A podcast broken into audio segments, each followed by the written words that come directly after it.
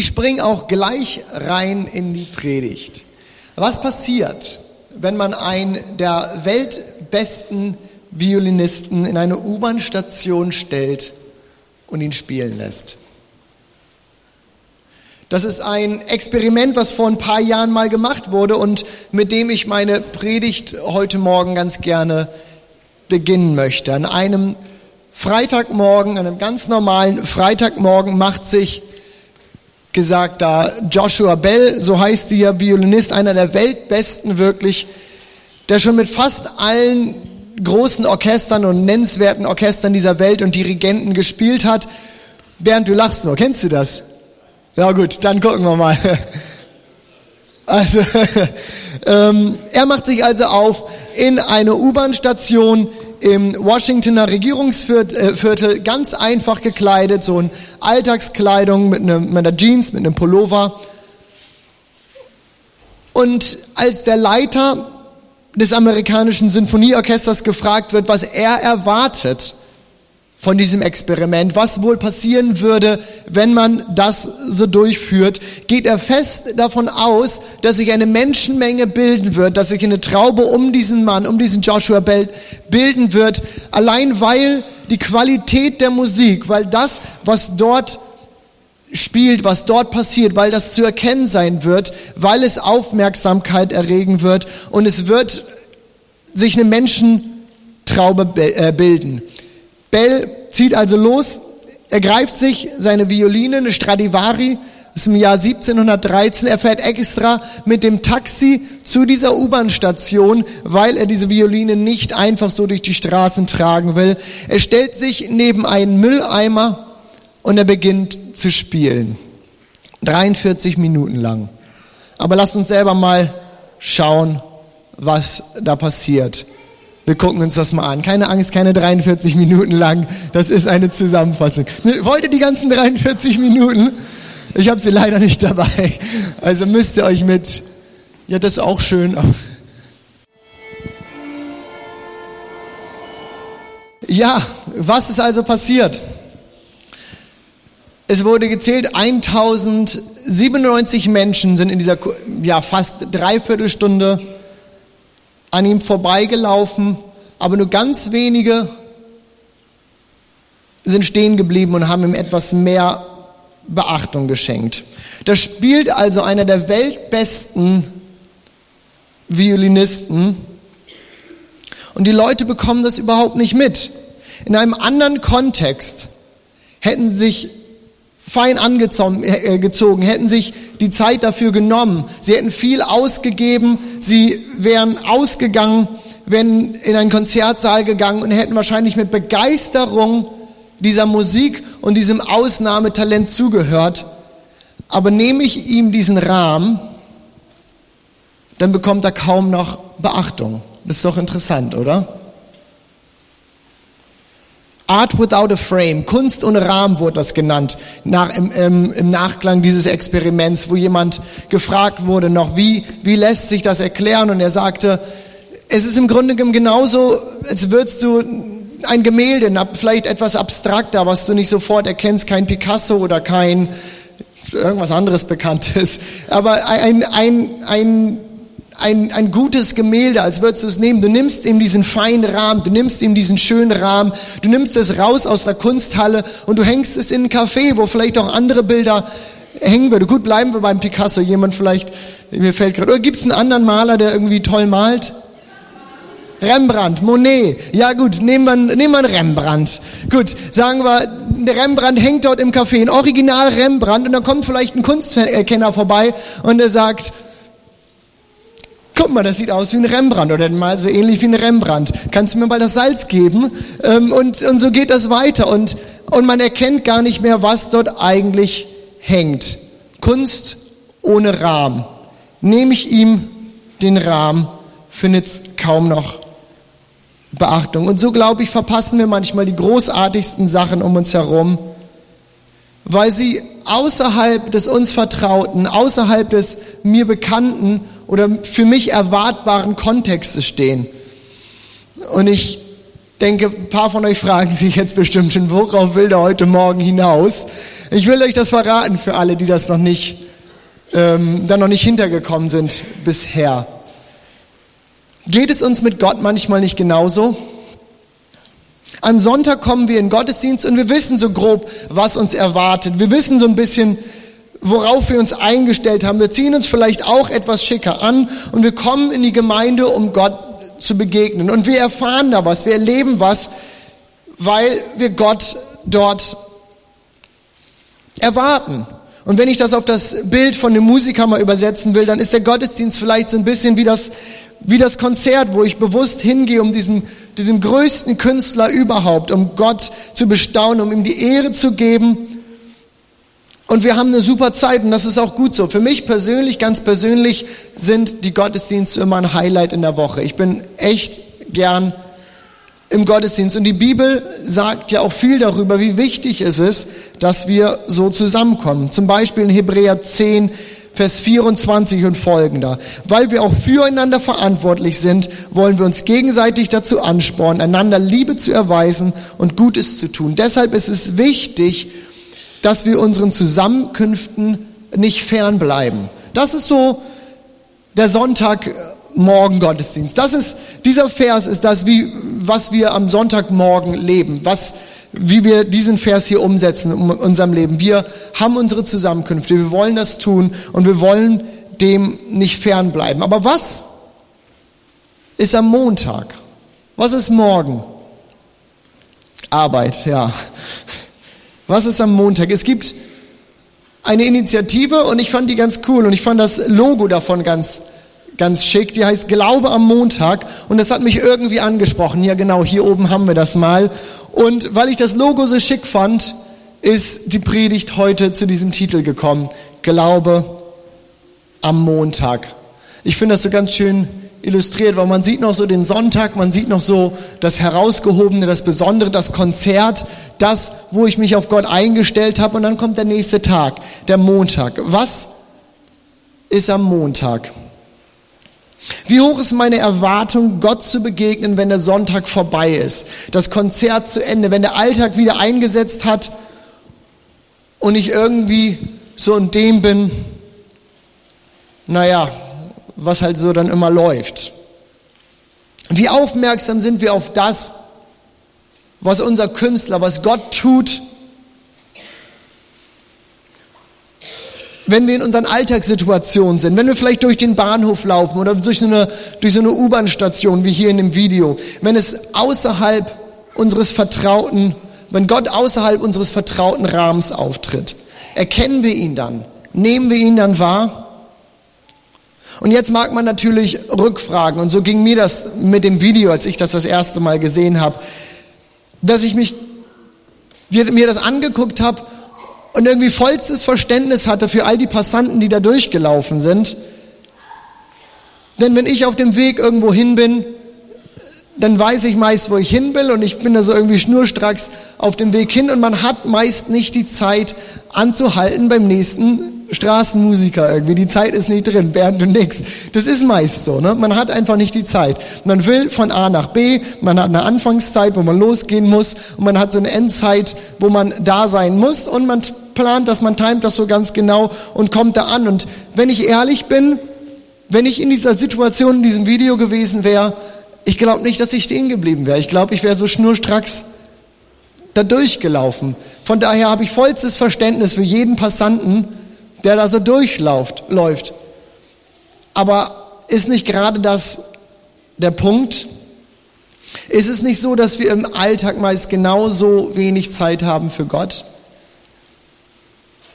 Uns genauso wenig Zeit haben, uns wirklich Zeit in diesem Moment zu nehmen und zu schauen, was Gott um uns herum eigentlich, eigentlich tut.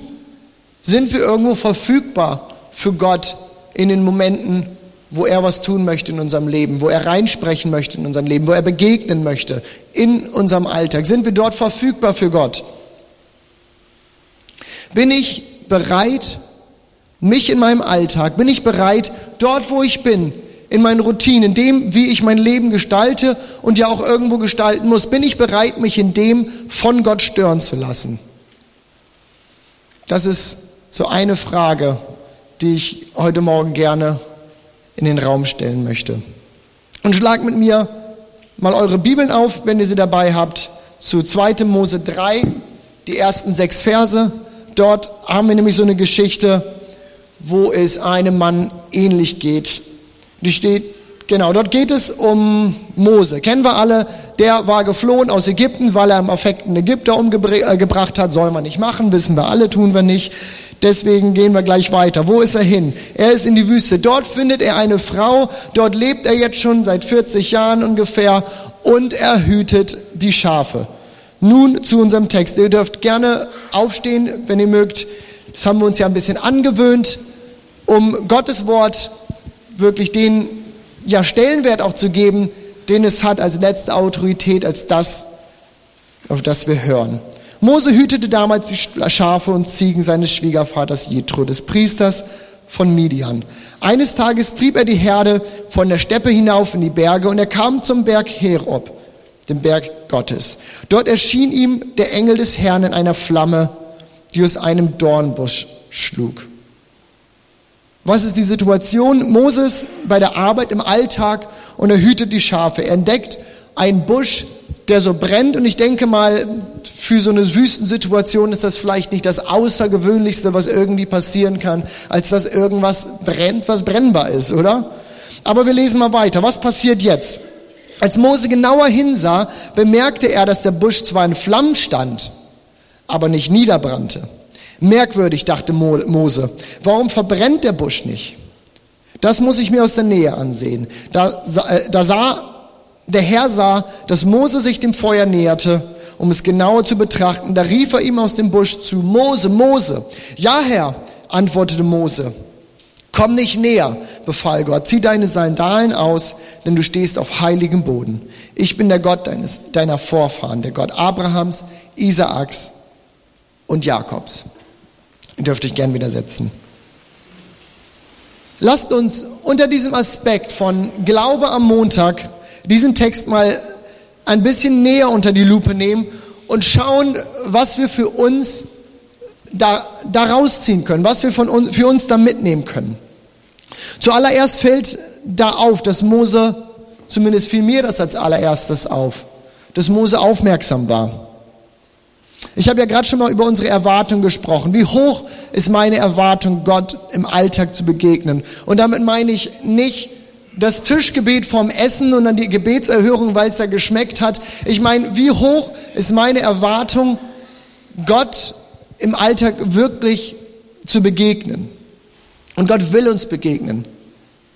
Auch im Alltag. Ich glaube, dass Gott um uns herum, dort wo wir sind, viel, viel, viel mehr tut, als wir ihm oft zugestehen. Aber sind wir aufmerksam? bekommen wir das mit. Wir schieben Dinge vielleicht manchmal aufs Glück, auf den äh, Zufall. Manchmal tue ich Begegnungen mit Menschen ab als irgendwie komisch und irgendwie merkwürdig, völlig seltsam. Dabei wäre es vielleicht viel sinnvoller, mal Gott zu fragen und mich umzugucken, was da eigentlich los, was da eigentlich los ist. Um zu entdecken, dass vielleicht Gott hier am Werk ist dass Gott hier vielleicht einen Dornbusch für mich bereithält, den ich entdecken muss. Und er dann dadurch zu mir sprechen will, mich dadurch vielleicht gebrauchen will. Erwarte ich, dass Gott etwas tut, an mir, durch mich?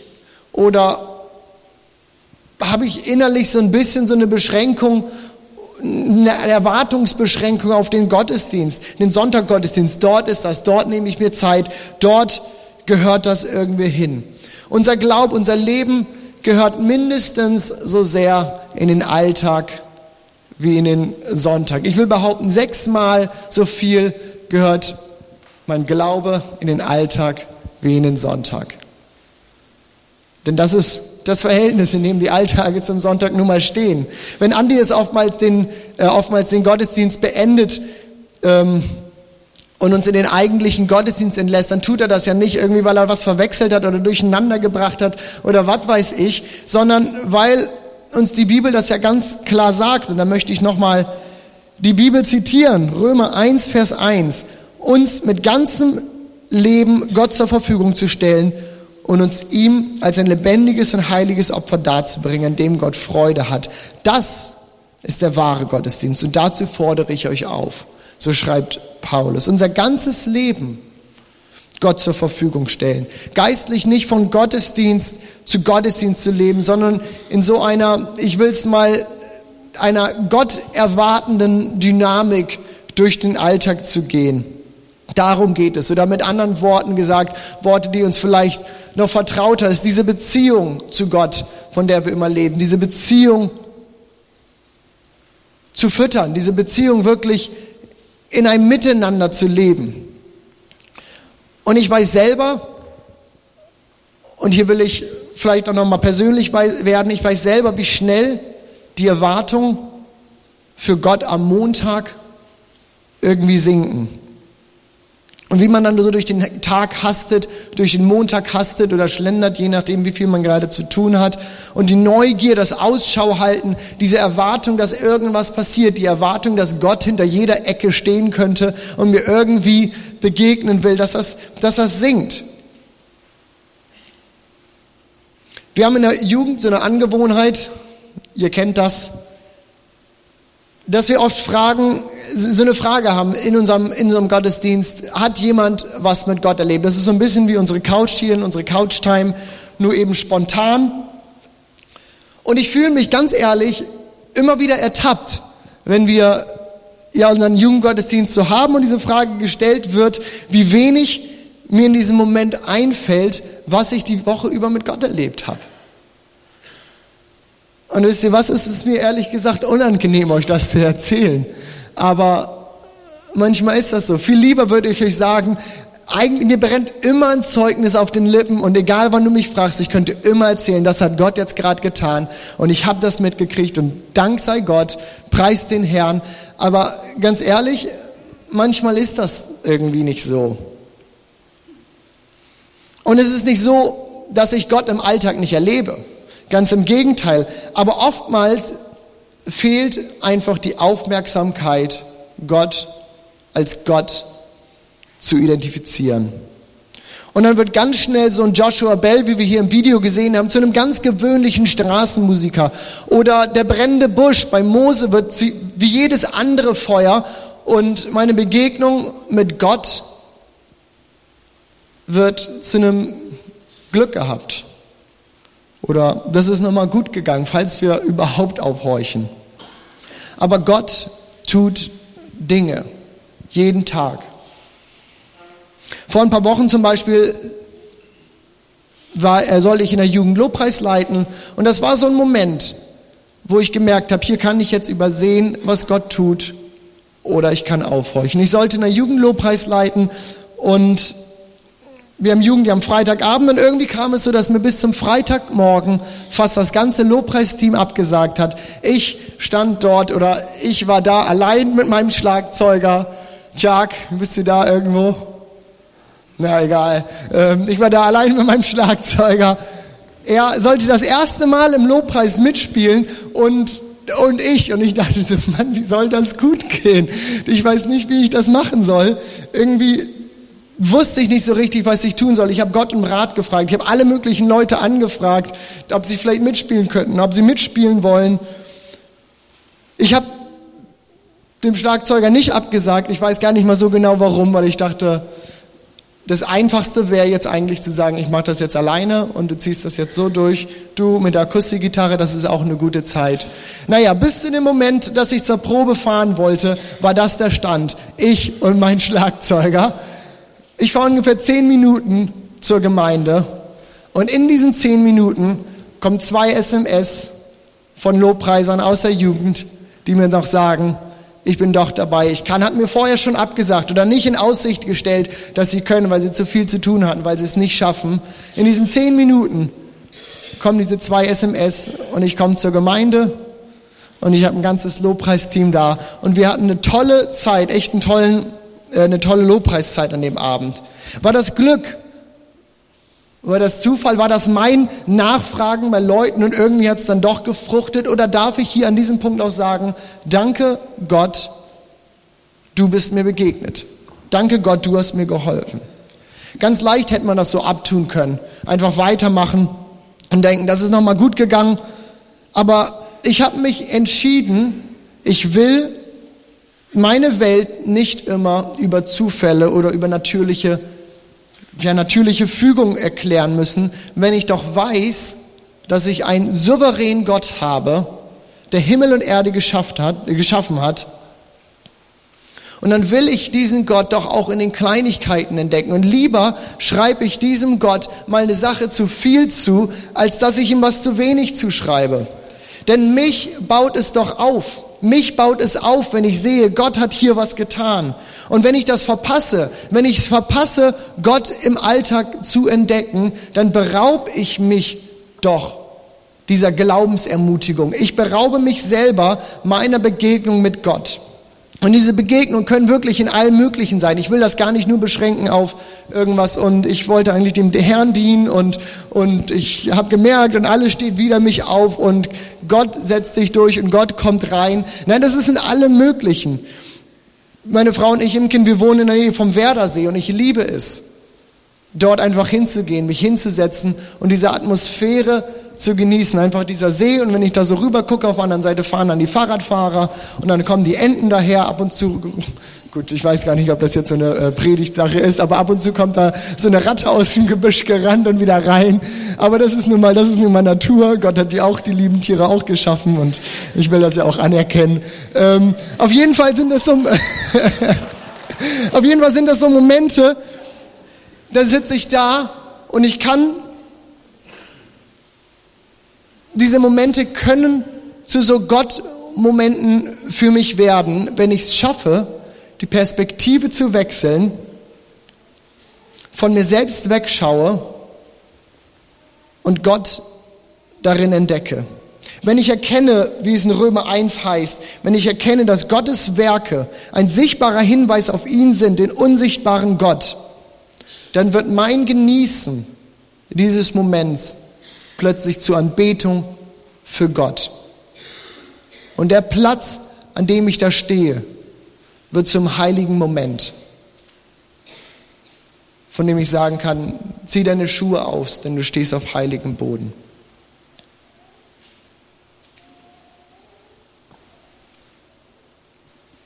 Ich weiß nicht, wie Moses Einstellung zu dem Ganzen gewesen ist.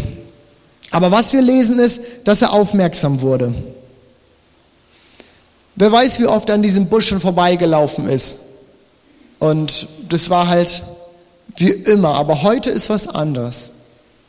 Und er stoppt. Ich weiß nicht, wie oft die Menschen in Washington schon durch diese U-Bahn-Station gelaufen sind, wenn sie tagtäglich auf dem Weg zur, anderen, äh, zur Arbeit sind. Aber heute ist was anders. Aber wer stoppt? Das ist mein erster Punkt. Bin ich aufmerksam? Wenn der große Künstler, der größte Künstler, Gott, der der Himmel und Erde geschaffen hat, um mich herum anfängt zu spielen. Und was erwarte ich? Von Mose kennen wir die Antwort und damit wäre ich auch bei meinem zweiten Punkt die Hoffnung für alle übersetzt, so ein bisschen im Erzählstil. Das war die Übersetzung, in der ich vorhin vorgelesen habe. Merkwürdig, dachte Mose, warum verbrennt der Busch nicht? Das muss ich mir aus der Nähe ansehen. Wörtlich übersetzt heißt es hier eigentlich vielmehr, ich will vom Weg abbiegen, um zu sehen, warum der Busch nicht verbrennt. Ich will vom Weg abbiegen. Und das, finde ich, trifft es sehr gut. Warum hat Mose hier in seinem Alltag eine Begegnung mit dem lebendigen Gott? Weil er A, aufhorcht, das hatten wir ja. Er nimmt wahr, hier ist etwas anders. Und er guckt nochmal hin. Und B, weil er von seinem geplanten Weg abbiegt. Weil er bereit ist, sich an diesem Tag stören zu lassen. Und ich gebe zu, ich denke, als Hirte hat man ein bisschen mehr Zeit als wir oftmals so im Alltag. Aber der Punkt ist, er ist bereit, sich ablenken zu lassen. Er geht dem Anklopfen von Gott nach. Und so wird aus dieser Alltagssituation für ihn dieser heilige Moment, in dem Gott zu ihm spricht. Ich habe letzte Woche so ein Moment gehabt und in Vorbereitung dieser Predigt, also dieser Predigt bin ich natürlich auch aufmerksamer gewesen für mich selber und habe das so geguckt, wo passiert das eigentlich? Wo sind diese Momente in meinem Leben? Da habe ich euch jetzt eine Woche voraus. Wir waren letzte Woche auf der Pastorenkonferenz vom Bf BFP, unserem Kirchenbund, und wir saßen damit an, wie viele Leute waren da? 1200 Leute vielleicht. Lass davon 800 äh, niedrig geschätzt, 800 Pastoren sein, 1200 mit Anhang und Jugendpastoren und was dann alles so dabei ist. Saßen wir da in diesen Gottesdiensten und das war echt eine super, super Zeit. Und in einem dieser Abendgottesdienste, während einer Weg, äh, Segnungszeit, fällt mir ein Mann auf, der da vorne so lang läuft, der so vor uns durch die Reihen läuft. Und irgendwie ist mein Blick so auf ihn gefallen und ich hatte den Eindruck, ich soll zu ihm gehen und fragen, ob ich für ihn beten kann. Und ich gehe also hin und es stellt sich raus, dass er überhaupt gar kein Christ ist. Dass er eigentlich aus dem Dorf, äh, Ort dort, aus Willingen kommt und einfach mal so reingeschneit hat, äh, reingeschneit ist. Da ist ein Raum mit vielen hundert Pastoren und Gott lenkt meinen Blick auf den vermutlich einzigen Christ, äh, Nicht-Christen in diesem Raum. Ich fand das irgendwie lustig. Ich dann, dann dachte, interessant. Ich würde euch jetzt liebend, liebend gerne erzählen können, dass ich ihn zu, ja, dass er sich bekehrt hat, dass ich ihn zu Gott führen durfte, aber leider war es an diesem Punkt noch nicht so weit. Aber ich konnte mit ihm beten. Ich habe eine Weile mit ihm geredet. Wir haben über ein paar Sachen geredet und es war wirklich gut. Ich glaube, an diesem Tag, dass dieser Mann mein brennender Busch war, auf den Gott mich aufmerksam gemacht hat. Ich musste mich in diesem Gottesdienst stören lassen und musste aufhorchen von meinem Weg abbiegen von dem, wo ich eigentlich war. Wir waren in so einer Segnungs-Lobpreiszeit, um herauszufinden, was hier eigentlich los war. War das irgendwie mystisch? War das irgendwie spektakulär? Nein. Aber ich glaube, es hat für diesen Mann an diesem Tag einen Unterschied gemacht. Und es hat für mich einen Unterschied gemacht, denn ich war auf, äh, auferbaut, bis heute noch. Bis heute freue ich mich noch darüber. Bin ich aufmerksam? Lasse ich mich stören in meinem Trott?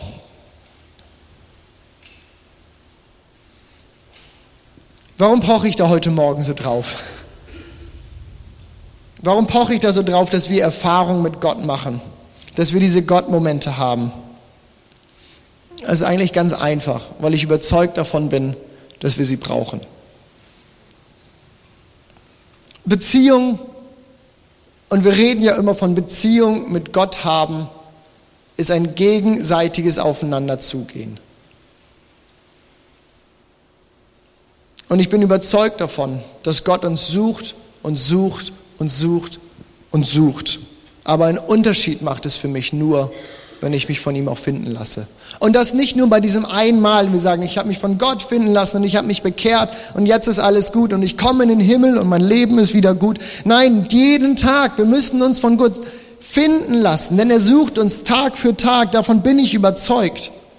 Unser Leben mit Gott muss aktuell bleiben. Es, wir können geistlich nicht aus so einer Konserve leben. Irgendwann ist das alt, irgendwann funktioniert das nicht mehr.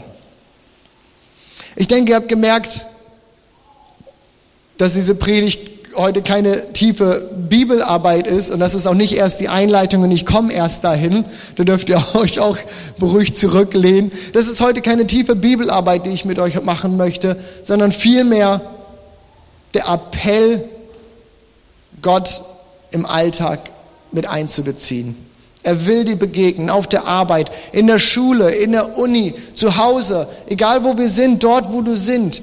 Schau aus nach diesen brennenden Büschen. Schau aus danach, wo will Gott mir begegnen, wo will er zu mir reden. Und das kann für jeden wirklich anders ausgehen. Hier gibt hier keine Blaupause oder ein So erlebe ich Gott und dies und das muss ich machen, um Gott zu erleben und so sieht das dann aus und das ist das Resultat und Halleluja, wir haben alle Gott erlebt. Nein, aber was wir alle mitbringen können, ist die Erwartung, dass wir Gott begegnen wollen. Auch dort, wo es für uns vielleicht völlig aus dem Rahmen ist, diese Kunst aus dem Rahmen. Kunst ohne Rahmen. Gott will zu uns reden, Gott redet zu uns.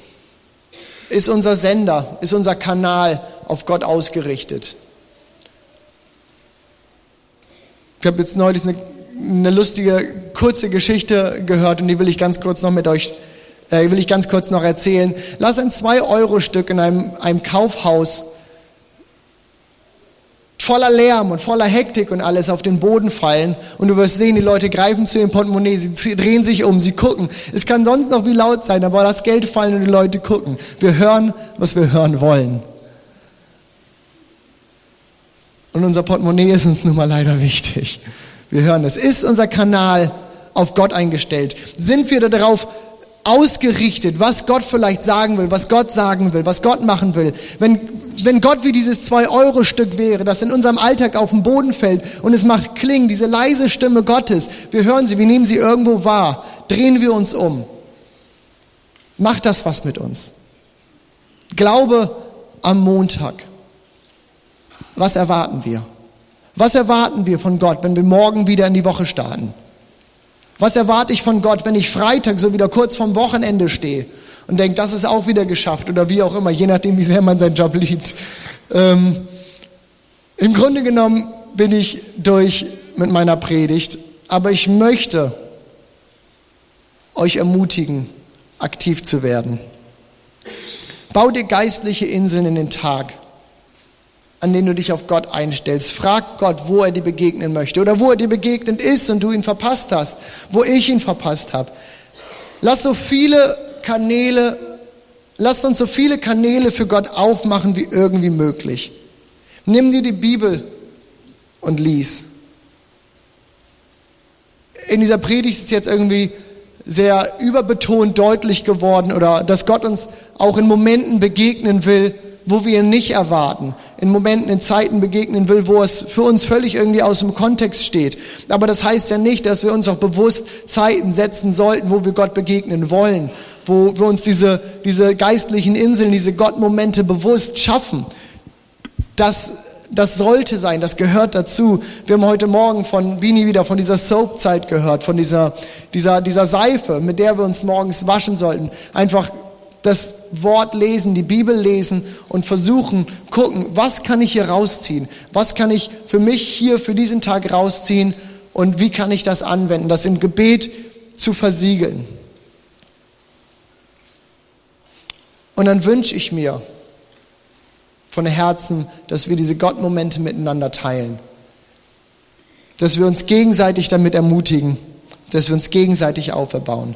Und ich habe gestern mit Imken so zusammengesessen und ich hab, wir haben überlegt, was könnte man irgendwie als Gedächtnisstütze machen? Was könnten wir oder was kann ich euch mitgeben, ähm, damit das morgen nicht schon wieder vergessen ist? Ich weiß ja selber, man hat so viele Gedanken und so viele Dinge ähm, und man geht hier raus aus dem Gottesdienst und spätestens am Montagmorgen ist irgendwie so viel schon wieder vergessen und und ich ja, muss zugeben, es war jetzt keine Kreativexplosion, die da irgendwie passiert ist und euch erwartet hier sonst was, beziehungsweise alles, was uns eingefallen ist, hätte viel, viel Geld gekostet oder hätte man Wochen vorher irgendwie vorbereiten müssen. Aber trotzdem, uns ist was eingefallen und deswegen bekommt jeder von euch jetzt einen Zettel.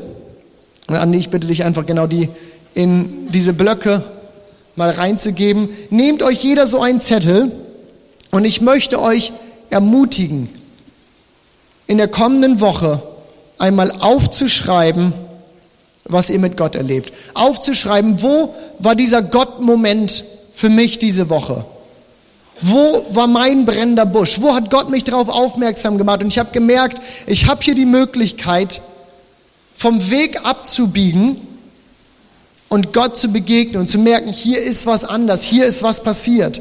Und nächste Woche werde ich, ich werde mich darum kümmern, dass draußen im Foyer irgendwo so eine Stellwand oder sowas ist, wo wir diese Zettel ranpinnen.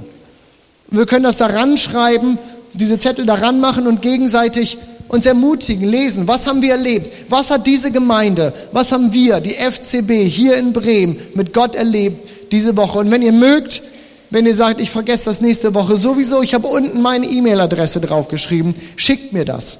Und ich mache das fertig, ich druck das aus und ich pinne das daran. Lasst uns daran teilhaben lassen. Lasst uns aktiv werden in dem. Das ist mein Traum. Ich, ich träume davon, dass wir hier zusammenkommen am Sonntagmorgen und unsere Zeugnisse voreinander, unsere Zeugnisse, was wir uns gegenseitig erleben, das führt uns in die Anbetung Gottes, weil sie gemerkt haben, Gott ist real, Gott ist echt, Gott ist heute noch aktiv und wir können ihn erleben. Das ist, das ist mein Traum. Kann ich da mal ein Amen für hören oder? Dankeschön. Und lasst uns doch so mit dieser Erwartung jetzt in den Lobpreis gehen. Das, was wir jetzt gehört haben, diese Erwartung. Gut, ich habe das jetzt sehr doll auf die Woche, auf den Alltag gemünzt. Aber genauso jetzt in dieser Anbetungszeit. Lasst uns erwarten, dass wir Gott erleben. Gott ist nicht irgendwas oder irgendwer, der da oben sitzt und wir dürfen ihm irgendwie unsere Gebete zurufen und er freut sich dann irgendwie einen Keks. Nein, Gott will doch hier heute Morgen etwas tun. Gott möchte uns doch hier begegnen, jetzt gerade. Dafür sind wir doch heute gekommen, oder? Amen. Also lasst uns mit dieser Erwartung in Lobpreis gehen und macht das vielleicht fest. Trefft die Entscheidung für euch. Nächste Woche, Gott, will ich dir begegnen. Und ich bitte dich, Herr, dass du mir diese Momente schenkst, dass du mich aufmerksam machst. Und wenn du Gott anfängst zu spielen um mich herum, dann möchte ich das wahrnehmen. Und ich möchte nicht einfach schnurstracks zum nächsten laufen. Gott, ich will mir die Zeit nehmen und ich möchte mich von dir stören lassen. Vater im Himmel, ich bitte dich, dass du uns als Gemeinde begegnest, diese Woche, heute, jetzt hier im Lobpreis. Jesus, ich bete, dass wir als Gemeinde lebendig sind, Herr Herr, dass wir einander erzählen können, was wir erleben mit dir und dass es einen Unterschied macht, Herr, dass du in unserem Leben bist.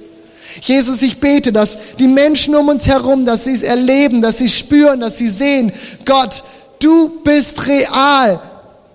An unserer Liebe füreinander wird die Welt uns erkennen. Herr, da schreibt dein Wort. Und ich bete, dass wir als Gemeinde dieses Zeugnis ablegen in dieser Stadt. Herr, wie wir miteinander umgehen, wie wir uns erbauen, wie wir füreinander da sind. Und Herr, was du in unserem Leben tust, das soll Zeugnis sein. Jesus, wir preisen dich und wir wollen dir begegnen, Herr. Auch jetzt hier in dieser Lobpreiszeit. Amen.